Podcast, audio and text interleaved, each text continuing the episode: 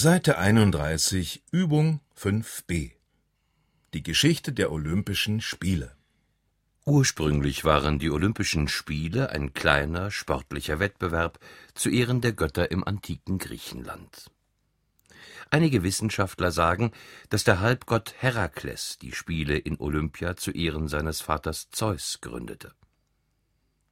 Die ersten Spiele von Olympia fanden vermutlich 776 vor Christus statt, und sie bestanden bis zum Jahr 724 vor Christus nur aus einer einzigen Sportart, dem Wettlauf über die Distanz eines Stadions (192,27 Meter).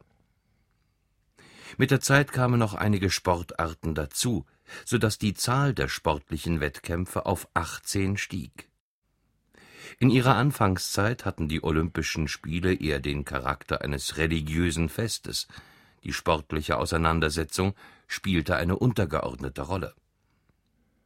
Das änderte sich mit dem Umzug der Veranstaltung zum Tempel des Zeus nach Athen. Die Sieger erhielten nach dem Wettkampf einen Kranz aus Olivenzweigen, und der Sieg brachte ihnen Ruhm und Reichtum.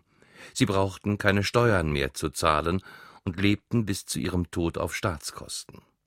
Das machte einen Sieg so attraktiv, dass immer mehr Sportler begannen, bei den Wettkämpfen zu betrügen. Das bekannteste Beispiel für Bestechung und Betrug ist Kaiser Nero.